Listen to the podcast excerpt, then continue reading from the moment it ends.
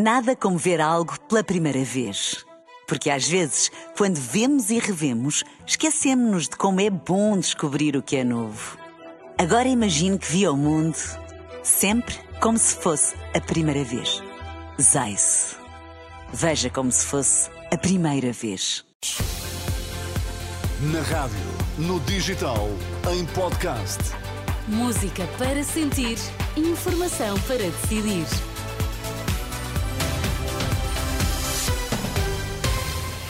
Informação à hora certa na Renascença. Primeiro conheça os destaques às 8. Bastonário dos, da Ordem dos Médicos critica a falta de transparência do governo sobre os constrangimentos dos diversos serviços e picos de afluência nos hospitais. Vamos ouvir a seguir Carlos Cortes. Muito boa noite. Vários hospitais do país não estão a informar as populações sobre os constrangimentos dos diversos serviços e picos de afluência. A denúncia é do bastonário da Ordem dos Médicos, que lamenta o que diz ser a falsa sensação de segurança que é assim transmitida às populações.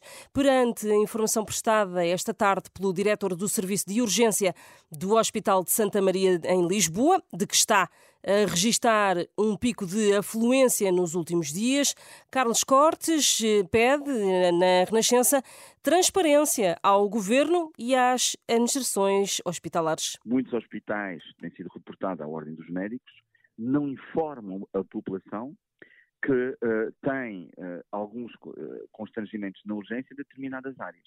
Isso tem acontecido por vários hospitais no país que não informam devidamente a população, permitindo assim que a população, tendo esse conhecimento, obviamente, não se dirijam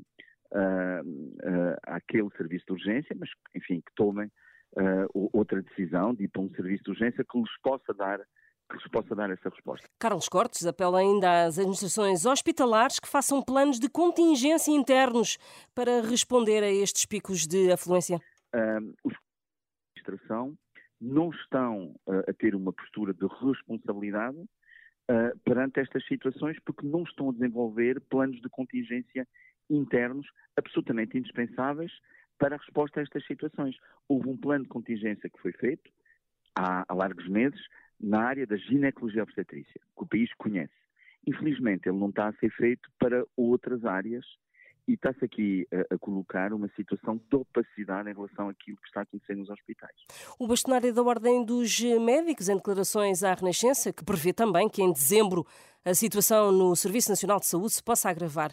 António Costa desmente Marcelo Rebelo de Sousa sobre ter dito publicamente ter sido ele a pedir ao Presidente da República que a Procuradora-Geral da República fosse a Belém. À margem da Comissão Nacional do PS, esta tarde, o líder do PS e Primeiro-Ministro revelou uma versão diferente da do Presidente da República, criticando ainda a falta de bom senso na dissolução do Parlamento, posição que já foi, entretanto, criticada pelo Secretário-Geral do PSD, Hugo Soares. O Sr. Presidente da República dissolveu a Assembleia da República porque o Governo se demitiu. O Primeiro-Ministro se demitiu. E ele vem agora, aparentemente e candidamente, querer imputar a responsabilidade da crise política ao Sr. Presidente da República. Haja algum decoro. Haja algum decoro. Ficou uh, Hugo Soares em declarações aos jornalistas esta tarde em Gaia, após a Assembleia Distrital do uh, eh, PSD.